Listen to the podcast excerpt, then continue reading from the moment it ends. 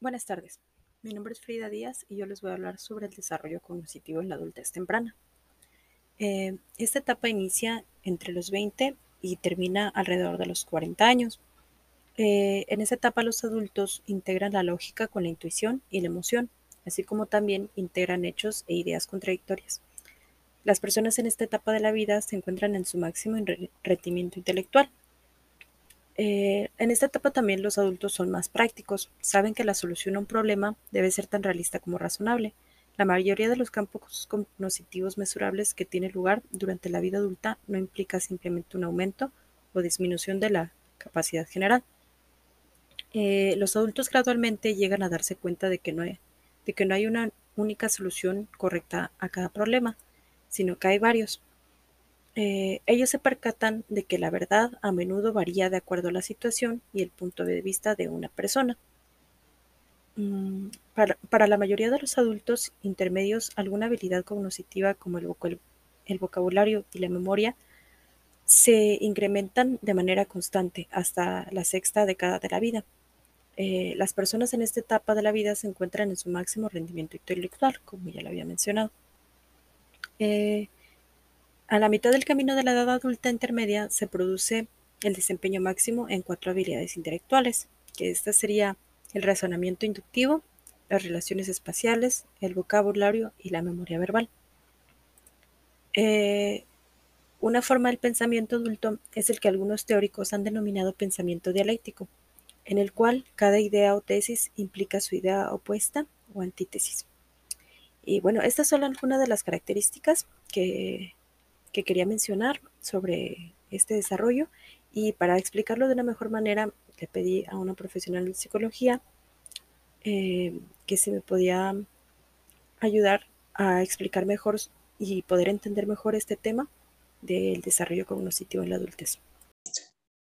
la primera pregunta sería, ¿qué característica del pensamiento, eh, ¿qué caracteriza el pensamiento adulto y qué consideras que difiere del pensamiento adolescente y en qué? Bueno, mm, las características del pensamiento de un adulto sobre todo tienen que ver con que observa y analiza, tiene la capacidad de analizar desde diferentes perspectivas. Es capaz de hacer síntesis, replanteando diferentes situaciones, planificando también constantemente y es capaz también de ver las consecuencias de sus decisiones. ¿Difiere del pensamiento de un adulto? Sí, claro que difiere del pensamiento de un adulto. Mm, según eh, los teóricos del pensamiento, entre ellos David Elkind, el adolescente tiene un tipo de pensamiento egocentrista y inicia a tener un pensamiento crítico, pero este pensamiento egocentrista es justamente la gran diferencia porque el adolescente piensa y todo el tiempo está proyectando su persona. Y entonces ellos son los más capaces, los más poderosos, no les pasa nada. Situaciones que en la mayoría de los casos les traen problemas porque no son capaces de ver las consecuencias de sus actos, ¿no? Y entonces, cuando tú le preguntas a un adolescente por qué hizo tal o cual cosa, lo que normalmente dice es, es que no lo pensé o es que no sabía, ¿no? Tienen esta capacidad de ver las consecuencias de sus actos. Eh, también tienen tendencia a discutir porque están buscando profundizar eh, sobre temas que les inquietan o que les perturban, ¿no? Entonces sí, sí, es diferente el, el pensamiento de un adolescente al de un adulto. Ajá, ah, muy bien. Eh, entonces sí consideras que sí difiere bastante entre, entre sí, porque habrá que pensar, habrá que pensar también el, el pensamiento de, de, un adolescente. La adolescencia está marcada en un rango de edad entre los 12 y los 18 años. Incluso fisiológicamente, físicamente, un adolescente no se ha terminado de desarrollar a veces uno se pregunta por qué eh, no te dan tu credencial de lector, ¿no? No te consideran un adulto hasta los 18, en Estados Unidos, por ejemplo, hasta los 20, 22, ¿no? es cuando se les consideran adultos y tiene que ver con este proceso, ¿no? Que el, el ser humano a esa edad no está capacitado para tomar ciertas decisiones. Ahora, pensemos en, en, en esto un momento y pensemos que el, que el cerebro del, del, adolescente se está desarrollando. ¿Qué pasaría si este cerebro que está en desarrollo, generando procesos eh, de pensamiento crítico, tratando ¿no? de, de, desarrollarse, le damos alcohol o drogas? Uh -huh. Sí, no, pues obviamente su desarrollo, desarrollo. o no se desarrolla no va a terminar. Exactamente, no se va a alcanzar a desarrollar. De ahí, ¿por qué se nos considera adultos hasta esas edades? ¿no? También es un asunto fisiológico. Incluso muchos padres eh, tienen muchos problemas con los adolescentes porque los padres no entienden este proceso, ¿no? O sea, el, el adolescente es una persona en desarrollo y no puede pensar de la misma manera en como pensaría un adulto, evidentemente. Mm, sí, muy bien. Este, bueno, la segunda pregunta sería, eh, ¿qué etapas del desarrollo caracterizan la adultez temprana? Ok, um, la adultez temprana va de los 20 años a los 40 que es lo que te, te, decía hace un momento, ¿no? Que hay, en este rango de edad, más o menos entre los 20, 23, 25, es cuando finalizan los procesos de crecimiento, tanto físicos como intelectuales. Por eso también se considera ya una persona adulta, porque ya terminó de desarrollarse.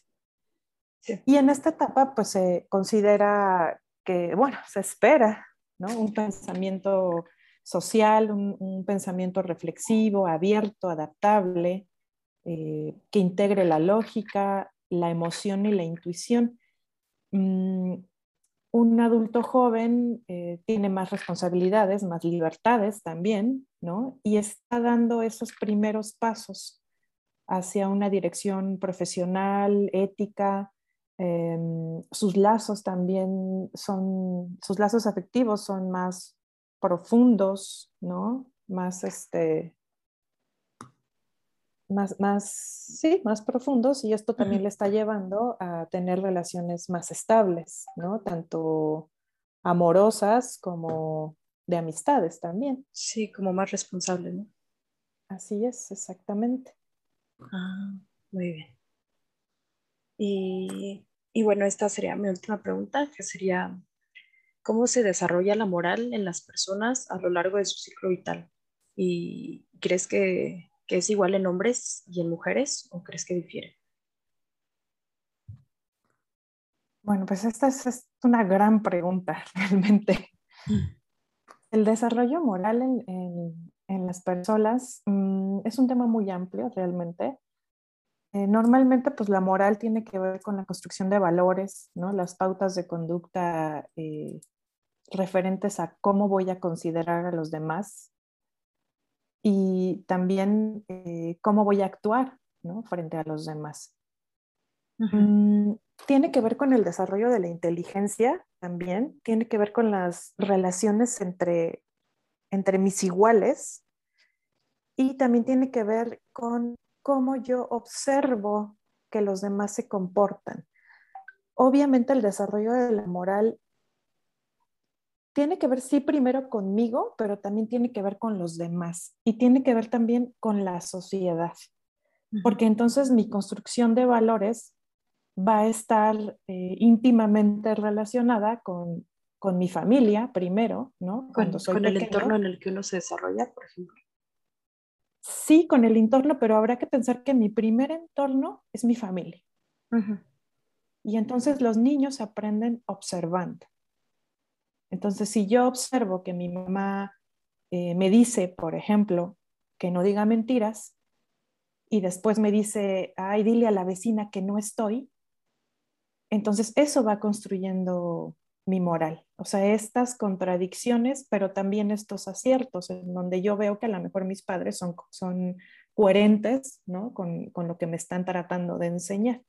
Uh -huh. Entonces, El desarrollo moral tiene que ver primero con este proceso que se da en la familia, de lo que yo veo y también de los límites, por supuesto, que se me pone, ¿no? Porque entonces yo entiendo que las cosas eh, se hacen de cierta manera, ¿no? Según mi familia, que hay cosas que puedo hacer y otras cosas que no puedo hacer. Y entonces voy construyendo. Cuando crezco y observo afuera otras cosas, ¿no? Cuando ya no soy tan pequeño y salgo al mundo y observo, entonces voy viendo también la construcción moral, que tiene que ver también eh, con reglas, ¿no? Con la ley, ¿no? Con todo esto que, que está al, afuera de mí.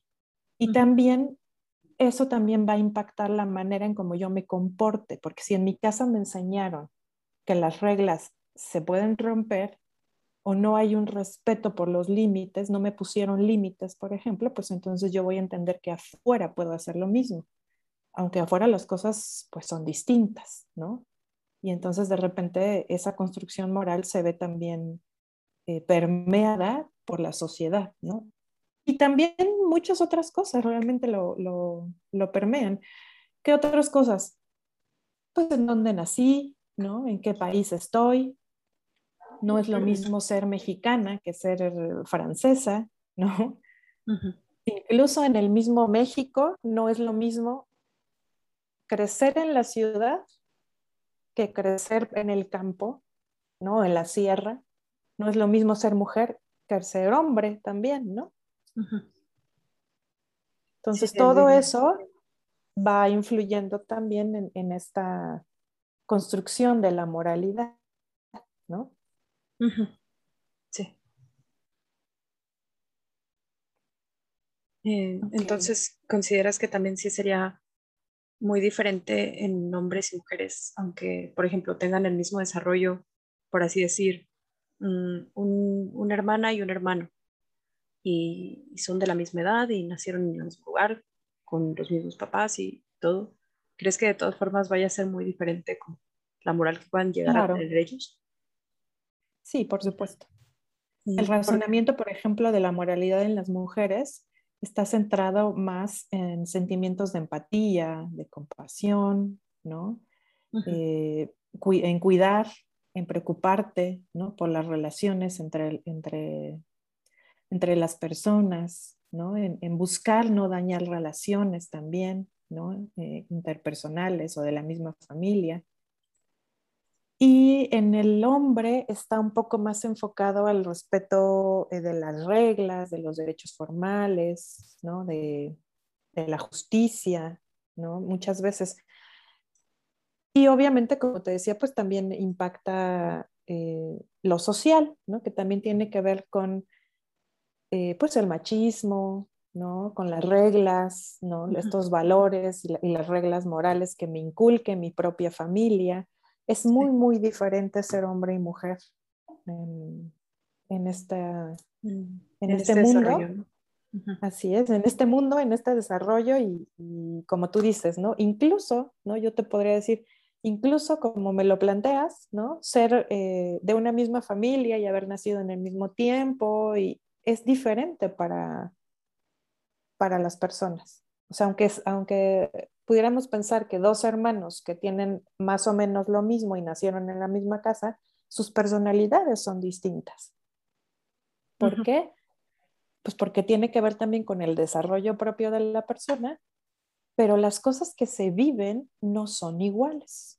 O sea, no es lo mismo que yo sea mujer y mi mamá me mande a lavar los trastes a que sea hombre y, y esté sentado viendo la tele, ¿no? Mientras las mujeres hacen lo propio. Entonces, esos aprendizajes también tienen que ver ¿no? en, las, en nuestras construcciones, tanto, tanto de, la moral y de cómo nos observamos también ¿no? en, en lo social. Sí. Ah, entonces, bueno, este, muchas gracias. pues eso sería todo, esas serían todas las preguntas. Muchas gracias, fue un placer. Muchas gracias. Espero que este tema haya quedado bastante claro y se haya entendido bastante bien sobre lo que es el desarrollo cognitivo en la adultez temprana. Y muchas gracias por escuchar.